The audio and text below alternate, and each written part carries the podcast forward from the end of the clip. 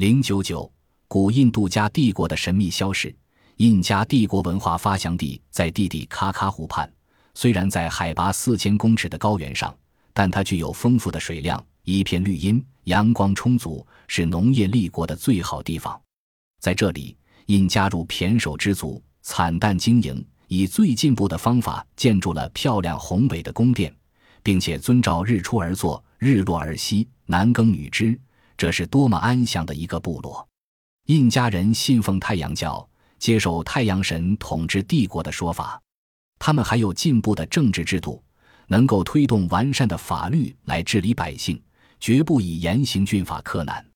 以农立国的印加人，早在公元前百年就知道集约栽培法，他们栽培玉米的技术高超，而无人能与之比拟。此外，印加人在纺织品的生产技术上更有伟大的突破，各色各样的织法以及各种形态的精致图案。都具有巧夺天工的技巧。由于发掘了金矿，在帝国庄严的宫殿建筑上，四处均镶着金饰品，灿烂耀目，光彩辉煌。但这也同时为其本身带来了不幸的灾难。在印加帝国到了多拿卡巴克王统治时，造成了印加无以伦比的盛世。多拿卡巴克王死后，把印加帝国分为两部分，让其瓦斯卡尔和阿达瓦尔巴两个儿子来统治。于是，在一五三二年。兄弟阋强、互不相让的战争下了国家灭亡的祸因。后来，西班牙征服者比萨罗率领一百八十名士兵占领了印加帝国。比萨罗深知必须擒获印加帝国的皇帝，方可虏获更多的金银财宝。于是，比萨罗和同来的西班牙籍神父商量后，邀请阿达瓦尔巴、印加皇帝前来卡萨马尔卡镇接受天使的蒙召。阿达瓦尔巴带着两千名壮士。手无寸铁地诚心接受召见，谁知竟然遭受着监禁的命运。比萨罗囚禁了皇帝，便将所有珍宝集中，并冷酷地杀死国王，以除后患。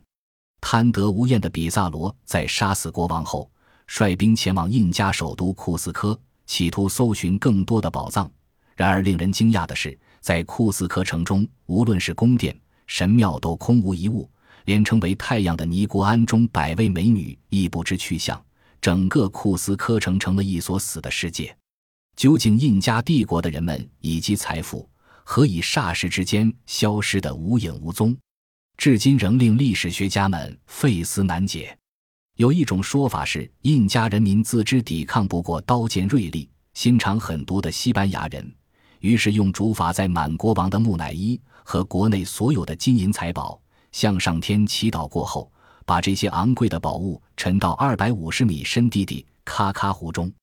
仔细思考，印加人拥有七万骑精锐，难道不敢和一百八十名西班牙人作殊死战，而任由比萨罗横行霸道，却私下做大迁移，逃向不为世人知晓的高山中？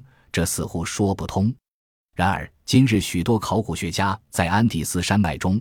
陆续发掘到许多印加帝国的遗迹，证明印加人确实曾经抛弃辛苦经营的帝国，而在蛮荒的山地中再建王国。在马舒比舒地方，考古学家丙海姆发现了一个洞穴，两边排着雕凿极工整的石块，可能为一陵墓。陵墓上是一座半圆形建筑物，外墙顺着岩石的天然形式建造，契合的巨石间插不进一张纸。墙是用纹理精细的纯白花岗岩方摆砌成匠心独具，颇有艺术价值。在这山上的墓穴中的骨骸，女性占绝大多数。从其中贵重的名器也表示他们是重要的人物。是否当年太阳的尼姑庵中的美女被送到这里，继续为印加帝国祈祷呢？遗留下来的谜疑云重重，仿佛替古代印加帝国的神秘灭亡增添点点色彩。